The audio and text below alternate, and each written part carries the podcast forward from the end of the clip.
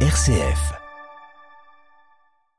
Dit le Concile Vatican II aux catholiques de notre temps à l'occasion des 60 ans de l'ouverture du Concile, le pape François a tenté de répondre à cette question dans son homélie. Elle était prononcée il y a quelques instants lors d'une messe dans la basilique Saint-Pierre. Les Ukrainiens, appelés à réduire leur recours aux micro-ondes, aux machines à laver, aux lave-vaisselle, ont réduit sa consommation d'électricité car des sites énergétiques ont été visés aujourd'hui par au moins 33 missiles russes. Moscou poursuit ses frappes avant une réunion d'urgence du G7 en ce moment. Et puis ce soir, nous donnons la parole à un témoin, frère Benoît de la communauté de Thésée, qui rentre tout juste d'Ukraine. Il relaie le sentiment d'inquiétude des jeunes du pays. Et puis enfin, Israël et le Liban sur le point de signer un accord sur leurs frontières maritimes. Beyrouth est satisfait, devrait donner son aval au texte présenté par la médiation américaine. Radio Vatican, le journal, Marie Duhamel. Bonsoir à tous. C'était il y a 60 ans, le pape Jean XXIII ouvrait le concile Vatican II, un processus qui dura trois ans, impliqua 2400 pères conciliaires venus des cinq continents. Il allait modifier profondément l'église catholique. Ce soir, le Saint-Siège commémore, célèbre cet événement. Des textes prononcés à l'ouverture du concile, des extraits de quatre constitutions conciliaires ont été lus tout à l'heure dans la basilique Saint-Pierre, juste avant la messe que préside en ce moment même le pape François. À côté du corps de Saint Jean XXIII exposé vénéré près de l'autel de la confession, François, entouré de prêtres du monde entier est revenu, Marine Orio, sur les leçons actuelles à tirer de Vatican II. Oui, et aujourd'hui, ce que nous retenons de ce concile, c'est d'abord un regard à porter sur l'Église, a expliqué François, le regard d'en haut, un regard donc qui ne part pas de soi, mais de l'Évangile. Et c'est pour cela que ce concile fut une première, a précisé le pape, pour que l'Église s'interroge sur elle-même, pour qu'elle réfléchisse sur sa propre nature et sur sa mission. Ainsi, il faut redécouvrir le concile pour redonner la primauté à Dieu, à l'essentiel, pour revenir une église qui n'a pas le temps pour les affrontements, ni pour les poisons et les polémiques. Deuxième regard que nous enseigne le concile, celui du milieu, être dans le monde sans jamais se sentir au-dessus des autres, a continué l'évêque de Rome, de Rome. Comme Pierre, au milieu des brebis, il faut être dans le monde avec les autres, ne jamais se sentir supérieur. L'église ne doit pas se démarquer du monde, mais le servir, a continué François. Alors aujourd'hui, il faut revenir au concile pour se donner, pour sortir de nous-mêmes et surmonter la tentation de l'auto référentialité. Enfin, dernière invitation, pape à la de Vatican II, à l'image de la Trinité Marie, dépassons les, les, polarisations et gardons la communion. Merci Marie Noriot, une homélie à retrouver sur notre site internet ainsi que plusieurs entretiens sur l'intuition de Jean XXIII, l'identité vivante, pérenne du, 31, du 31e concile de l'histoire de l'Église, à découvrir également des images fortes de la célébration d'ouverture de Vatican II. Et puis on l'a appris ce matin, le pape se rendra au Colisée dans le centre de Rome le 25 octobre prochain pour un temps de prière écuménique, une cérémonie interreligieuse. Elle clôturera une rencontre internationale pour la paix organisée par la communauté de Sant'Egidio. Il sera aux côtés de représentants de grandes religions du monde et cette rencontre s'ouvrira dimanche prochain en présence de plusieurs chefs d'État, dont le président français Emmanuel Macron, qui pourrait rencontrer à cette occasion le pape François. C'est ce qu'explique l'agence France Presse ce soir, mais ni le Saint-Siège ni les, ni les ne confirment.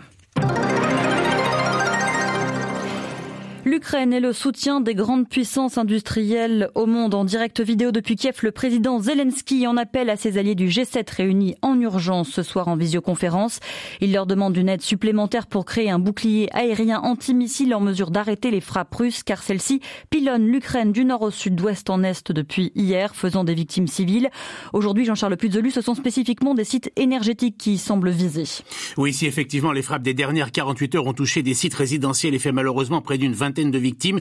Les tirs des dernières heures semblent se concentrer sur les sites de production et de distribution d'électricité. C'est le cas notamment à Lviv, non loin de la frontière polonaise. Un tiers de la ville est privé d'alimentation électrique. C'est également le cas à Dnipro, dans le centre. Là, les missiles russes ont détruit des installations énergétiques, tout comme à Zaporizhia. Si dans cette localité, la centrale nucléaire passée sous contrôle russe n'a pas été directement prise pour cible, c'est en revanche le directeur des ressources humaines du site qui aurait été enlevé. Au total, plus de 300 localités passeront la nuit dans l'obscurité dans l'ensemble du pays. Et pour Moscou, l'objectif a été atteint. Les autorités ukrainiennes prennent acte de la sévère riposte russe suite au bombardement du pont reliant la Crimée à la Russie et prévoit des coupures de courant dès aujourd'hui dans la capitale. Le gouvernement a également appelé la population à limiter sa consommation d'énergie, faute de production suffisante. À l'approche de l'hiver, cette nouvelle situation, après des mois de relative tranquillité dans le centre et dans l'ouest de l'Ukraine, fait craindre en cascade pour la population déjà éprouvée des pénuries d'eau et de chauffage. Merci Jean-Charles Puzelet. Puis de leur côté, les Ukrainiens auraient bombardé une installation russe,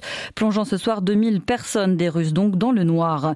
L'Ukraine, pour se défendre, demande au G7 outre un bouclier anti-défense, une mission d'observation internationale à sa frontière avec le Bélarus, entraîné, dit-elle, dans la guerre par Moscou. Ce soir, Paris a promis des chars, le Canada des formateurs. Le G7 demandera des comptes à Moscou.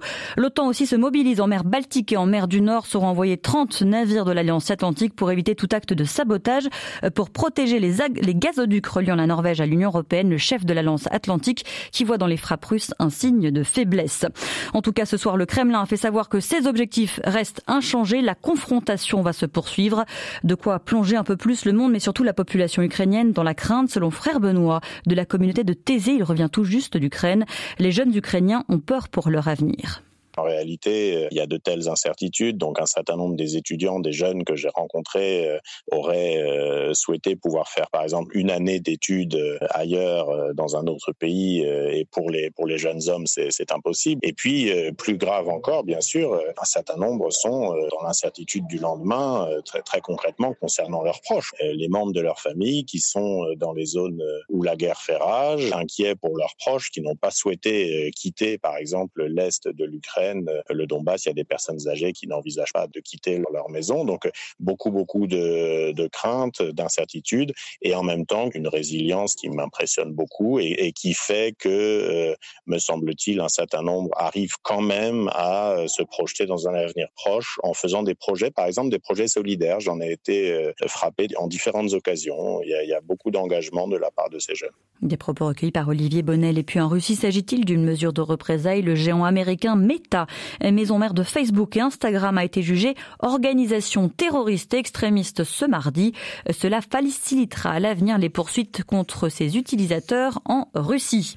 L'économie mondiale avait repris du poil de la bête avec la fin de la pandémie de Covid, avec 3,2% de croissance cette année, mais la guerre et l'inflation changent la donne pour l'an prochain.